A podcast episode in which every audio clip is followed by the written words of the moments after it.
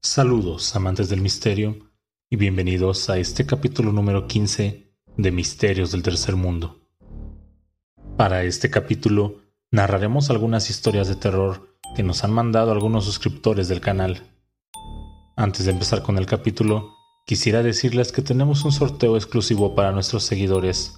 Al final del video explicaré el cómo pueden participar. Ahora sí, sin más preámbulos, Comencemos. Esta historia lleva por título La cabra en el columpio. Esto me pasó en junio del año pasado. Vivo en Piedras Negras, Coahuila y tengo 22 años.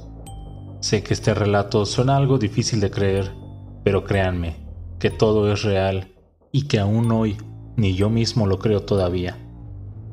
Todo comenzó cuando unos primos y yo fuimos a pasar un fin de semana a un rancho de mi abuelo sobre la carretera Acuña a la altura del ejido del Moral. Llegamos un viernes a las 10 de la tarde y la idea era quedarnos hasta el domingo a las 8 de la noche. De inmediato cuando llegamos, lo primero que hicimos fue armar las casas de campaña. Aunque en el rancho teníamos todas las comodidades, la idea era dormir afuera como lo hacíamos de niños los primos y yo a los 7 años. Luego de armar las casas de campaña y de poner algunas cervezas en el hielo, unos primos se pusieron a preparar la carne y otro y yo fuimos a buscar leña a la parte trasera de la casa. Tengo que decir que el terreno es muy grande y por la parte de enfrente cuenta con unas porterías para jugar fútbol, columpios y un brincolín por la parte de atrás de la casa. Mi abuelo solo tiene algunas trocas viejas que poco a poco ha ido arreglando. También por la parte de atrás hay una brecha que te lleva directamente al río. Desde pequeño Siempre me gustó ir. Es más que evidente que los domingos familiares ahí eran lo mejor, pero conforme fui creciendo, meterme entre brechas y monte me hacía sentir algo raro. Estar solo, lejos de todo y todos, tanto silencio, abruma e incomoda, y no sé, siempre tuve esa sensación de miedo en lugares así desde que miré la película de la bruja de Blair. Estábamos buscando la leña mi primo y yo, y me llamó la atención unas ramas unas que estaban amarradas con un alambre oxidado formando una cruz. Se la mostré a mi primo y justo cuando sacó otros pedazos de leña salió otra figura. Nada más que esta estaba hecha con ramas más chicas y se me figuraba un muñeco como los de los vudú.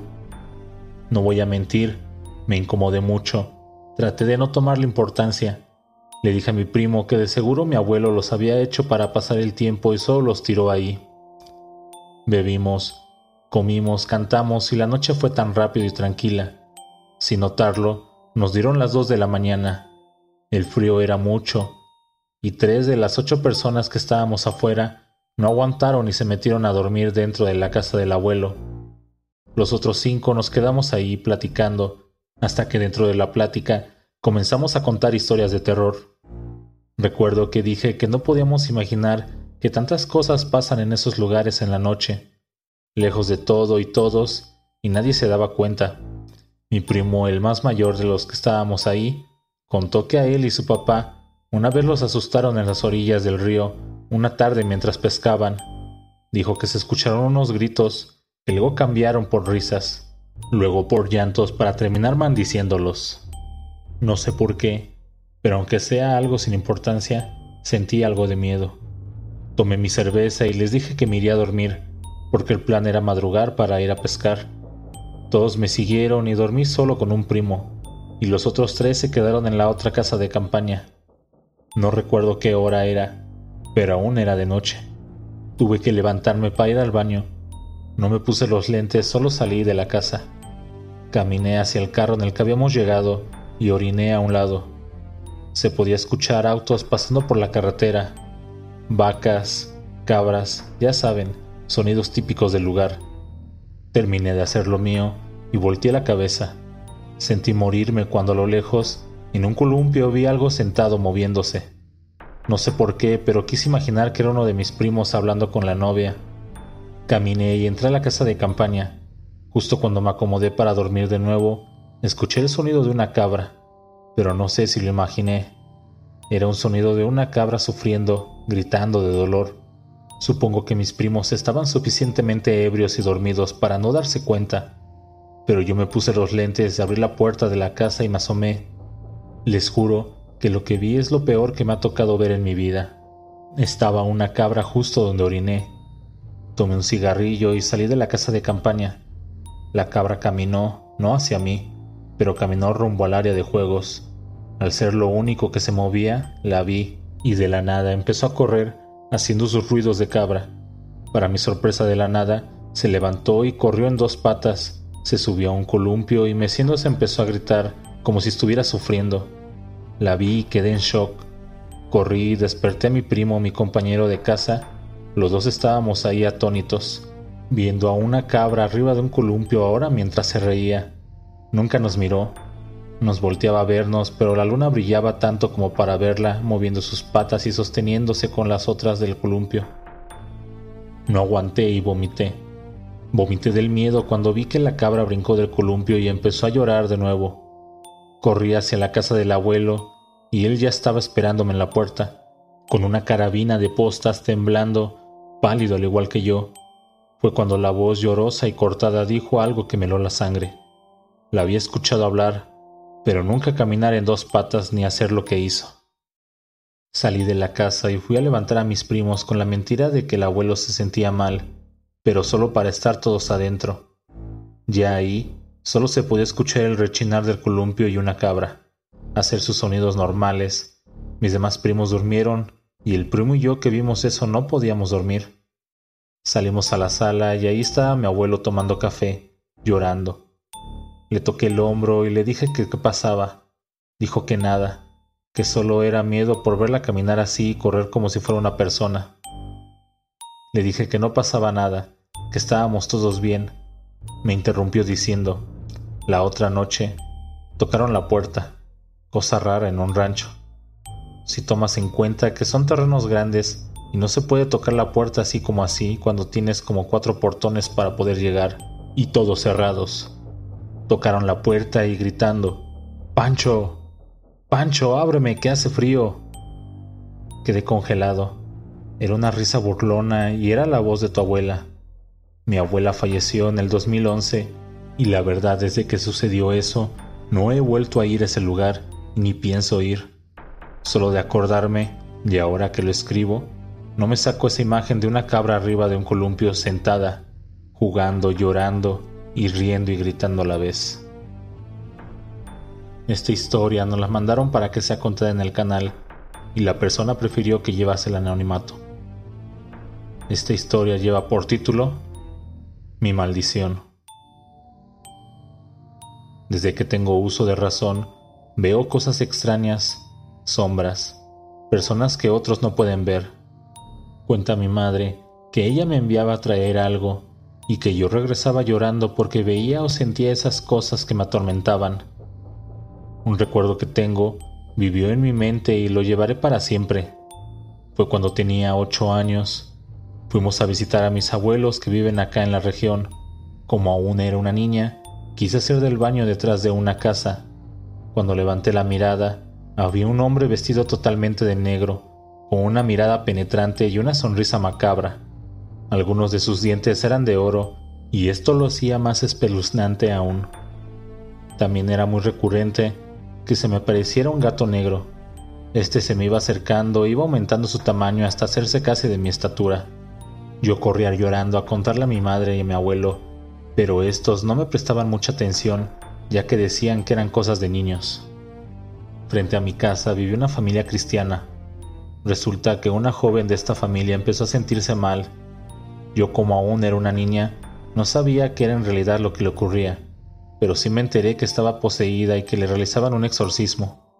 El pastor mandó cerrar todas las puertas y sacar a todos los niños, pero otros niños y yo nos escondimos a mirar por unas rendijas que habían en las paredes estaban en el ritual del exorcismo. Serían como eso de las seis de la tarde cuando sentimos que se cerró el portón de afuera y entró una ráfaga de viento.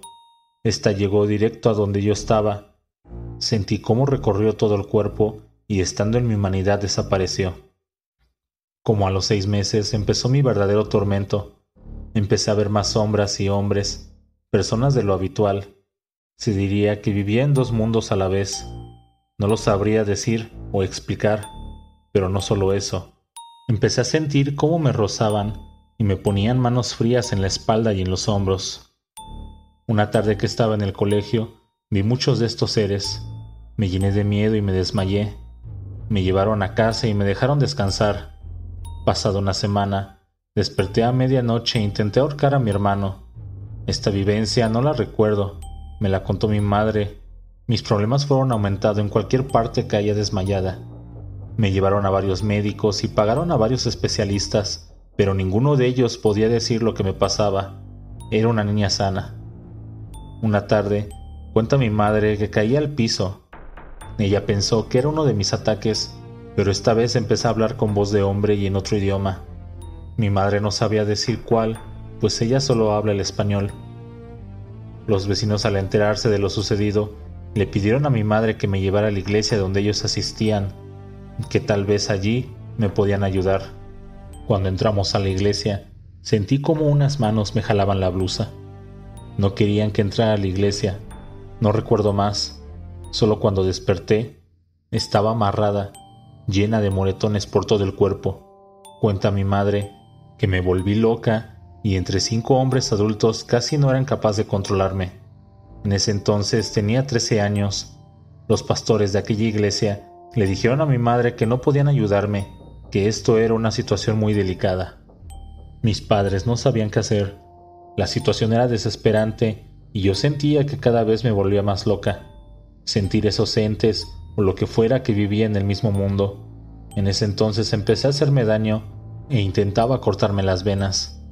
Yo misma me arañaba, pero de todo esto no tengo conciencia. Mi madre me contaba lo que yo misma me hacía. A mi madre le hablaron de una persona que era un árabe, que era espiritista y que él nos podía ayudar con mi problema. Mi madre no lo dudó ni un momento. Cuando llegamos a la casa pudimos ver que era un hombre rico. Vivía en una casa grande, con piscina y muchos lujos. Nos invitó a su consultorio. Era una habitación con muchos santos el hombre se puso una túnica morada e invocó a María Leonza, y les juro que empezó a hablar como mujer. Yo entré en pánico y empecé a gritar que quería huir de aquel lugar. Como ocurría cada que el miedo era insoportable, me desmayé. Cuando desperté, habían tres hombres sosteniéndome y mi madre era un mar de lágrimas. Muy asustada, el hombre nos dijo que tenía tres espíritus dentro de mí, uno bueno y dos malos. El bueno venía conmigo desde el nacimiento, por eso siempre podía ver cosas que otras personas no. Los otros dos los adquirí cuando presencié el exorcismo. Como tenía ese don, también podía ser receptora de otras entidades. Le dijo a mi madre que había que hacer un ritual muy fuerte, porque aquellos espíritus malignos eran muy antiguos y tenían mucho poder, más aún que algún día fueron humanos y tenían sus mañas para ocultarse. El exorcismo o ritual duró casi cuatro horas. Con oraciones y pócimas, el hombre me liberó de aquellos malos espíritus, pero aquel que él llamaba bueno seguía allí. Él decía que este era un don que yo tenía. Le propuso a mi madre que me quedara con él. Como su discípula, él me enseñaría a usar este don para el bien. Allí duré seis meses. Ayudaba a identificar a unas personas que les estaban haciendo brujería o algún ente los poseía. Debía de fumar tabaco cada que tendíamos un nuevo paciente, ya que éste impedía que alguno de estos espíritus entrara en mí de nuevo. Recuerdo de manera especial a un niño que le estaban haciendo mal de ojo. Estaba flaco y demacrado. Yo con solo verlo, supe lo que le sucedía y lo salvamos. Duré seis meses ayudando a aquel hombre. Era como tener un empleo, pero la gente empezó a llamarme bruja y me temían. Algunos hasta me insultaban, así que le dije a mi madre que yo no aguantaba esa vida y que nos fuéramos a otro lugar donde nadie nos conociera y empezáramos a vivir de nuevo, y así lo hicimos. Ahora soy una mujer mayor, pero aún sigo viendo y escuchando y sintiendo esas cosas extrañas. Si una persona es malvada, con solo ver a sus ojos lo percibo al instante. En ocasiones he salvado personas que se corren en peligro y les advierto, He tratado de llevar una vida normal, pero no es fácil. Eso de ver y sentir lo que otros no pueden es tenebroso y molesto, y más molesto aún hablar del tema. Mi esposo hace poco se enteró por lo que alguien de mi familia habló del tema. Se molestó por no habérselo contado desde el principio, pero al final me dio su apoyo y comprensión. Tenemos tres hijos y creo que uno de ellos tiene ese mismo don o maldición, porque me ha dicho cosas que ve, cosas extrañas.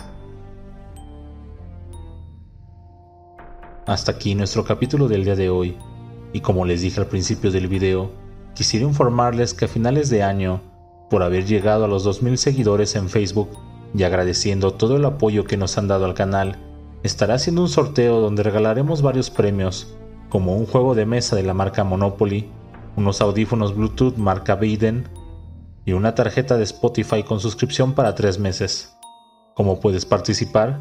tendrás que mandar un mensaje a nuestra página de Facebook con una captura de pantalla donde nos muestres que estás suscrito al canal de YouTube.